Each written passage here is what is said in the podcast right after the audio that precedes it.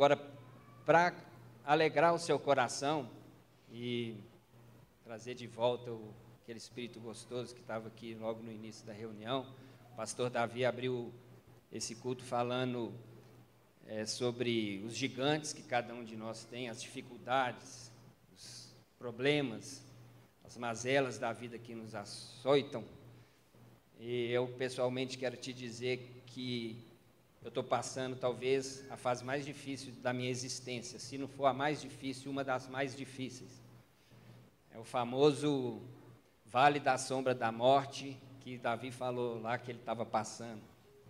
Mas eu estou aqui hoje cheio da alegria, cheio da esperança, cheio de sonhos, porque eu escolhi não olhar para os gigantes ou para as situações que eu estou vivendo, mas para aquele que não poupou o seu próprio filho, que dirá todas as outras coisas para nós. Eu, esqueci, eu, escolhi não andar por aquilo que eu vejo, mas pelas promessas, porque eu sei que o meu redentor vive. E eu gostaria de compartilhar é, uma pequena palavra hoje que está no Evangelho de João. Quero te desafiar, inclusive, a ler o Evangelho de João. Eu ministrei sobre o capítulo 9 numa reunião que eu fui é, na segunda-feira. E para aqueles principalmente que não gostam de ler, tem pessoas que não gostam muito de ler, não têm hábito de ler, e às vezes algumas partes da Bíblia é difícil, é meio complicado, às vezes é até meio chato mesmo de ler. Come o Evangelho de João, morde o Evangelho de João, lê 100, 200, 300, a literatura joanina toda, mas principalmente o Evangelho de João. O Evangelho de João é, é a literatura mais maravilhosa, espetacular que pode existir na face da terra. É, o livro de João ele é cheio é, de coisas maravilhosas que nos mostram não só a divindade do Messias, de Jesus, o Deus encarnado que se tornou homem para estar no meio de nós, mas ele é cheio de encontros maravilhosos, nós vamos falar sobre o encontro desse, o encontro com a mulher samaritana, o encontro com o cara no tanque de Betesda, o encontro com aquela mulher pega em adultério, é, o encontro com aquele cego, o encontro com Nicodemos, onde Jesus mostra, onde o, o, o apóstolo João, o apóstolo do amor, mostra os encontros pessoais de Jesus, das relações que ele desenvolveu com indivíduos, com pessoas, não com multidão, não com discursos para muita gente, mas quando ele encontrou com pessoas e ele tocava essas pessoas com uma ternura, com um toque de amor, que elas nunca mais conseguiam sair é, é, indiferentes daqueles encontros.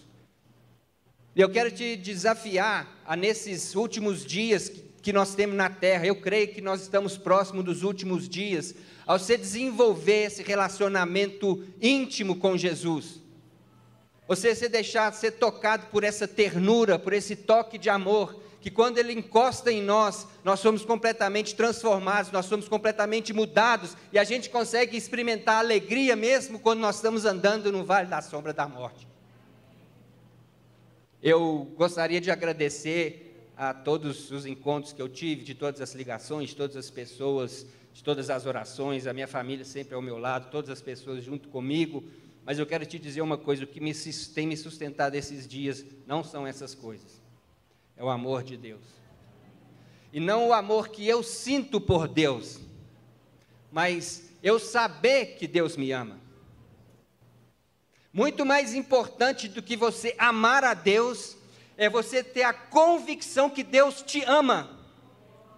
E isso não pode ser mudado. Muito mais importante do que você amar a Deus é você ter a experiência, a expectativa, a certeza, a virtude, a, a experiência pessoal do encontro com Jesus, que você vai se sentir que você é amado. Isso faz toda a diferença na nossa vida.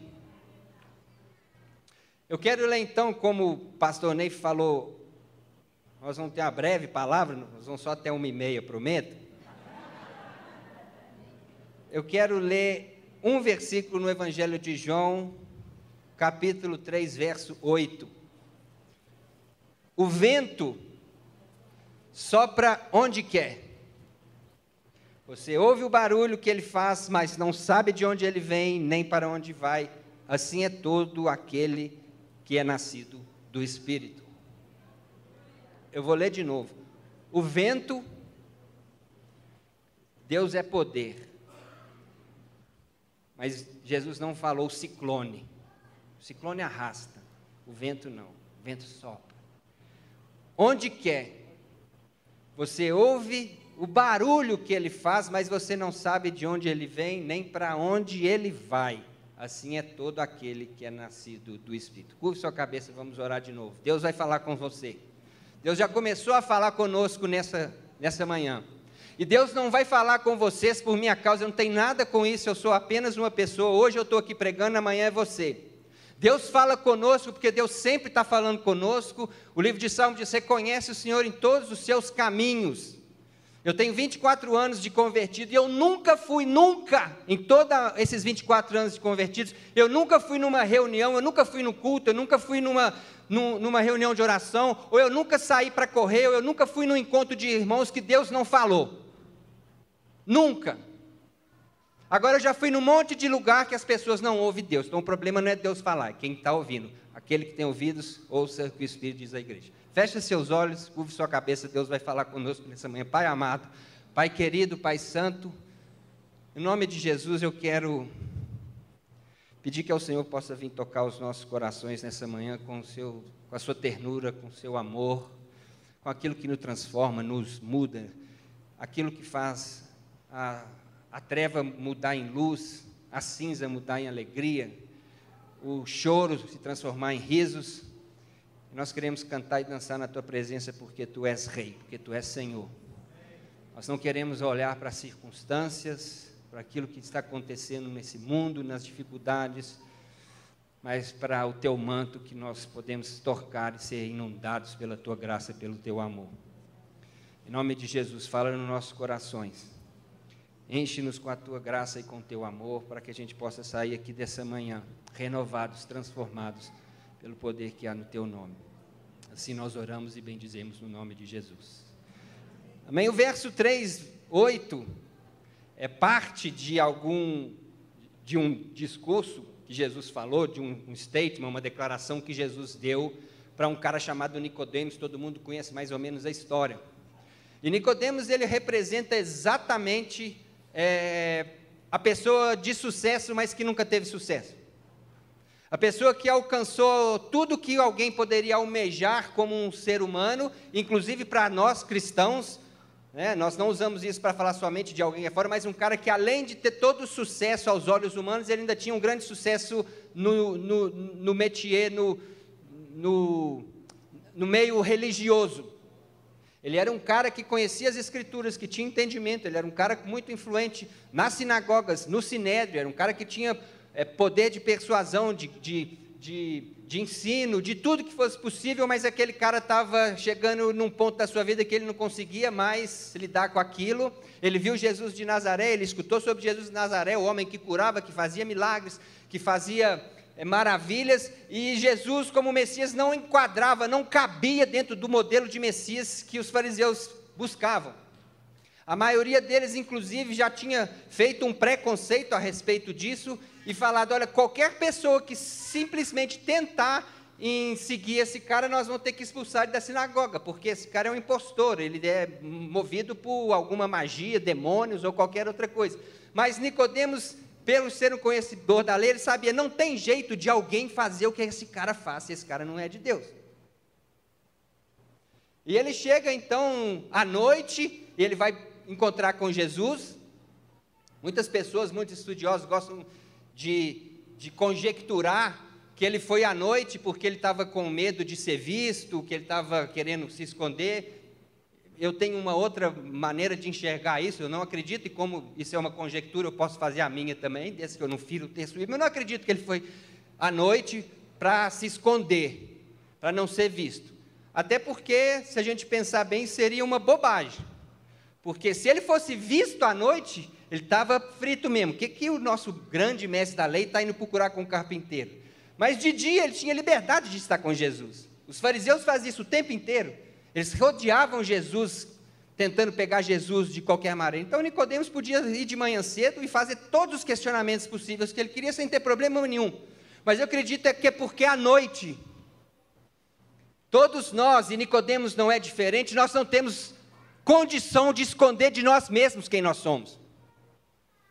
Você pode fingir durante o dia, no seu trabalho, quando você está fazendo suas atividades, quando você tem os seus afazeres, e a gente vive de uma forma como se nós não sentíssemos o que Nicodemos sente, que é aquele sentimento de vazio dentro do seu coração, procurando um sentido para a sua existência, procurando um propósito para a sua vida.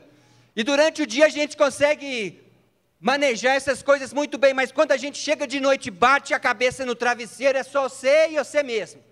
E aí ninguém consegue esconder essas coisas, aquilo que está lá no profundo, no íntimo, no mais oculto do seu coração, que só você e o Senhor conhecem, e algumas coisas até somente o Senhor conhece.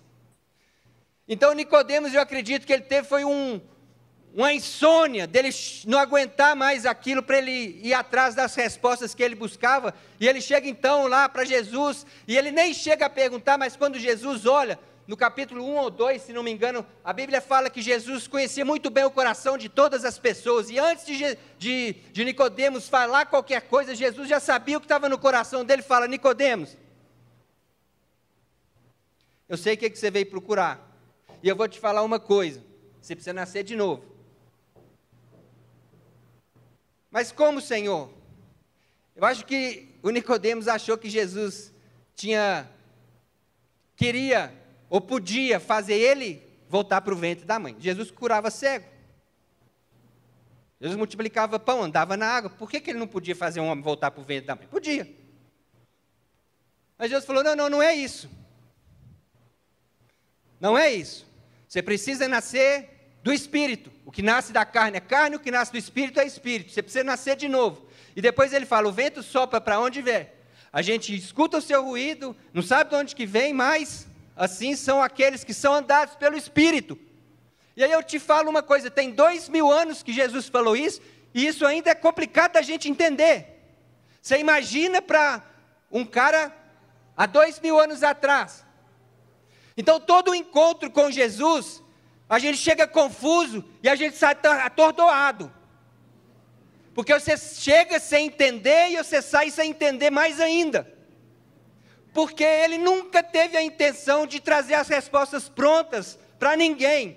Primeiro, porque para cada um de nós é uma resposta diferente, por isso que ele é o Emmanuel, ele é o seu Deus. Ele vai ao seu encontro. Ele tem coisas que ele é o Senhor, o Jeová, criador de todas as coisas, mas ele tem conta que ele é o seu Deus, Clécia. E ele tem as respostas só para você. E ele tem os questionamentos só para você.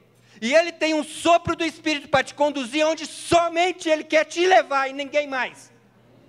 E ele falou isso para o Nicodemos, e o Nicodemos ficou lá meio sem saber, desnorteado, totalmente sem entender, e talvez doido para perguntar mais coisa. Mas aí Jesus fala uma coisa. E aí Jesus fala uma coisa, porque no meio das coisas que Jesus fala, que são complexas, que são profundas, que são indescrutíveis, ele fala o simples. E ele falou para Nicodemos: porque Deus amou o mundo de tal maneira, Nicodemos. Jesus estava falando de si próprio. Então Jesus tinha falado que ele me deu. Eu sou o Messias que você está esperando. Eu não cabo no seu métier de Messias. Você sabe por quê, Nicodemos? Porque o reino de Deus é upside down. É de cabeça para baixo. Se você quer ser o bambambam bam, bam da sinagoga, você tem que servir mais. Se você quer ser o primeiro da fila, Nicodemos, você tem que ficar lá no último lugar. Você tem que se humilhar. E o Leozão falou sobre isso. E foi o primeiro passo que Nicodemos fez para ele receber isso de Jesus. Ele se humilhou. Ele foi ao encontro. Um grande fariseu, mestre da lei, ele foi ao encontro de um carpinteiro vindo de Nazaré. É uma, é uma humilhação perante os homens. E Deus amou o mundo de tal maneira, ele disse, Nicodemos, que ele me deu o único filho, o Messias, para que todo aquele que nele crê não pereça, mas tenha a vida eterna. Aí entrou Aí encaixa tudo. A gente só vai entender o profundo de Deus, o indescrutível de Deus, se a gente abraçar o básico. Se você não abraçar que Deus te ama, Se você não carregar isso com toda a sua certeza, você não vai conseguir ser guiado pelo Espírito. Você vai ser guiado pela sua carne, pelos seus sentimentos, pelas pressões. Ah, o irmão lá, ele é mais. Ele não tem jeito ele confessar a fé dele em tal lugar, não, porque perde o emprego. Não, não, não, não, não. Se você experimentar o amor de Deus, se você ter a certeza que Deus te ama a tal ponto de te tirar desse emprego e continuar te sustentando do mesmo jeito, você nunca vai negar o seu Deus. Porque quando a gente abraça o básico, o que vem do alto se é revelado para nós. Vida para andar no espírito, irmão. Para escutar a voz de Deus, para deixar Deus te conduzir, você tem que primeiro começar a obedecer aquilo que é simples. Aquilo que é simples. E Deus nos ama. Muitas vezes a gente não entende, como um filho não entende o que, que o pai está fazendo. Você não vai deixar uma criança, muitas vezes, brincar com fogo, brincar com a faca, e a criança vai ficar com raiva de você. Às vezes ela vai chorar, espernear. Se ela for um pouquinho mais velha, ela vai achar que você é injusto. Mas é porque ela não conhece o amor do Pai. E esses dias que eu tenho vivido, eu tenho orado, eu tenho sentido o amor de Deus, eu sei, Deus, eu sei que o que eu estou passando não é castigo, não é punição, não é por causa dos meus erros, mas eu sei que o Senhor tem algo muito maior para mim, muito mais grandioso, porque o Senhor me amou de tal maneira que o Senhor me deu Jesus. E esse Jesus, ele está disponível para nós. Nós podemos já chegar a Ele qualquer momento, qualquer hora, qualquer. Não tem agenda. Mas nós precisamos nascer de novo. Nós precisamos ser guiados pelo Espírito. Nascer de novo não é fazer uma reforma moral na nossa vida. Nascer de novo não é mudar os nossos cursos. Nascer de novo é quando a gente abre uma nova porta para a gente sair da escravidão do pecado para viver na liberdade do Espírito. Muitas pessoas frustram na vida cristã porque elas acham que o nascer de novo é que elas nunca mais vão ter vontade de fazer as coisas erradas, não vão ter vontade de pecar. Não, não, não, não, não. E muitas vezes as pessoas se apostatam da fé porque elas se sentem frustradas por não alcançar isso, mas não é isso. O novo nascimento não mata a sua natureza humana. O novo nascimento é a dispensação da graça redentora de Jesus sobre a sua vida. E ontem nós estávamos falando sobre graça, e o pastor Neif falou: graça é favor imerecido, é, é a maior definição que a gente escuta de graça. É isso, sabe? Favor imerecido. É, isso é a graça de Deus sobre a nossa vida, é um favor imerecido. E ontem eu estava orando a, a, de madrugada sobre isso, e Deus me deu uma outra revelação. Não, não, não, a graça sim é o favor imerecido, mas que favor é esse? Quer dizer que você peca e Deus vai te dar as coisas assim mesmo? É isso? Será que a graça é liberdade para a gente fazer o que é errado? Será que é isso? Sabe qual que é o favor imerecido que nós recebemos na graça de Deus? É poder para a gente andar em obediência. Ele te dá esse presente, essa graça que você não merece esse poder que você não merece, Ele te dá. Para quê? Para você andar em obediência, para você andar segundo o Espírito. Ele te dá poder. O Evangelho de João, do capítulo 14 para frente, Jesus fala muito sobre o Espírito Santo. Você vai receber poder do alto para testemunhar, para viver, para dizer não para o pecado não só pela condenação do pecado, mas pelo peso do pecado. Não é te livrar menos da condenação que o pecado tem para nós, mas do peso de uma vida de pecado. Isso é pouco falado. Mas Deus quer que você ande em espírito. guiado pelo Espírito. Senão você vai se perder, se você já não está. É muito fácil se perder. Nós nem notamos que estamos perdidos. Quem aqui já ficou perdido geograficamente? Todo mundo. Um monte de vezes. Eu estava lembrando ontem, já, todo mundo já ficou as últimas, as três piores vezes que eu fiquei perdido, eu estava com o Senei. Estava assim, eu vou te falar que você vai lembrar. Uma que nós fomos correr lá em Chocas.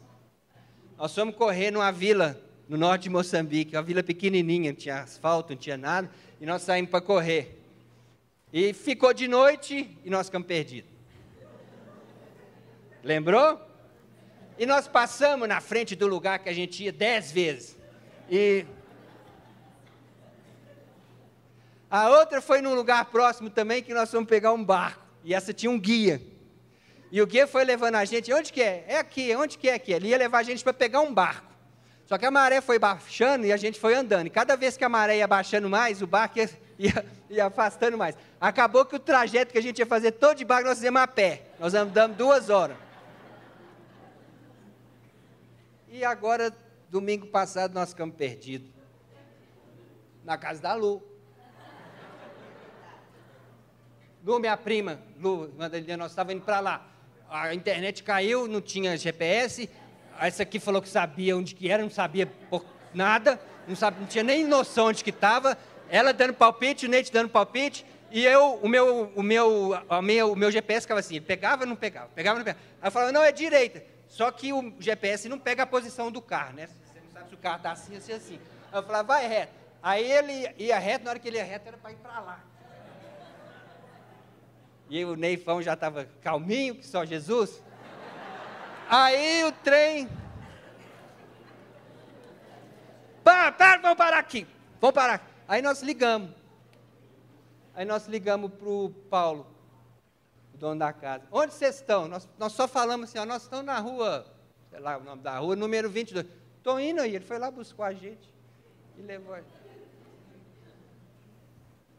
Irmãos, o Espírito Santo, ele nos ama? Jesus nos ama? Você acha que ele quer te conduzir num caminho de quê? A não ser o de amor. Você acha que ele é um Deus chatão que quer estragar os nossos programas, a nossa felicidade, a nossa nosso futuro, ou ele é um Deus amoroso que ele quer realmente nos dar aquilo que é o de melhor para nós? Mas aquilo que é de melhor para nós, a gente também só entende se a gente for guiado pelo Espírito. Nicodemos, ele representa o cara que conseguiu o sucesso. Mas eu poderia dividir a, a humanidade em dois tipos de pessoas. A pressão que existe sobre nós. Essa escravidão de que você tem que ser uma pessoa de sucesso. Você não tem que ser pessoa de sucesso nada, não. Você tem que ser a Moninha. A Bárbara. Você não tem que ser nem nada, que sucesso. Seu ministério não tem que ter sucesso. Que Deus te abençoe. Eu detesto isso. Que Deus te abençoe, que seu ministério seja um sucesso. Ai, que preguiça. Quer sucesso, irmão? Que sucesso. Eu quero presença. Eu quero toque de amor. Eu quero ser impactado pelo Messias que me ama. Eu não quero sucesso nenhum. Nenhum, nenhum. E aí as pessoas têm dois tipos, umas que ficam a vida inteira procurando sucesso, aí tipo Nicodemos, achei, achei o sucesso. Ué, mas não é isso não? Não, não é isso não.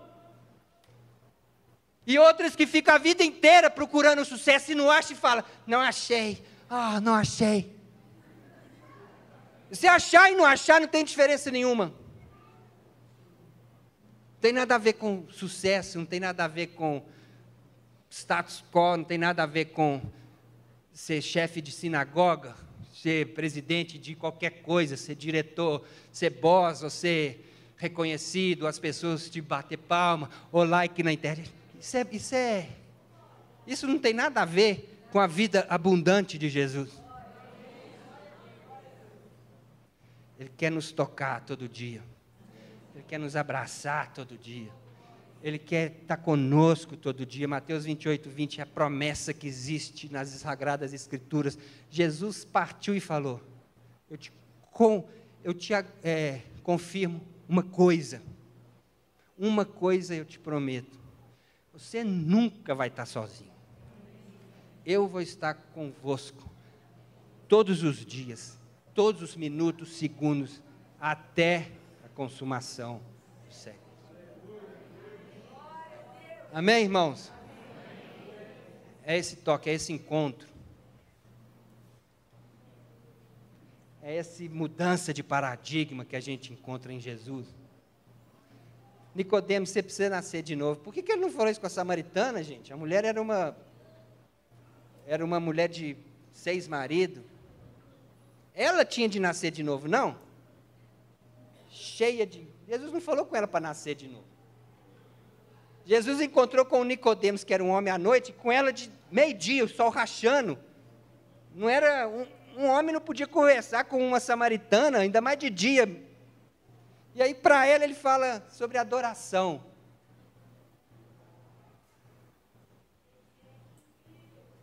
Ele é incrível. Quem falou isso aí, levanta a mão. Ele é incrível. Ele é incrível. E ele liberou o Espírito Santo. Pagou o preço, o pastor Ney falou. Ele ficou sozinho que a gente nunca ficasse sozinho. Ele foi abandonado para que a gente nunca ficasse sem guidance, sem direção. Você não está sozinho.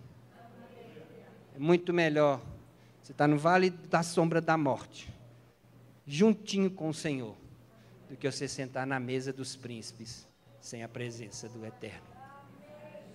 Deus te abençoe. Deus te guarde resplandeça o rosto sobre ti, levante sobre ti o teu rosto. O Senhor sobre ti levante o teu rosto e te dê a paz. Deixe-se ser tocado por esse amor, por essa ternura, por esse Messias que exala amor, o amado da nossa alma. Se renda a Ele e deixe o Espírito te conduzir para onde Ele quiser. Em nome de Jesus.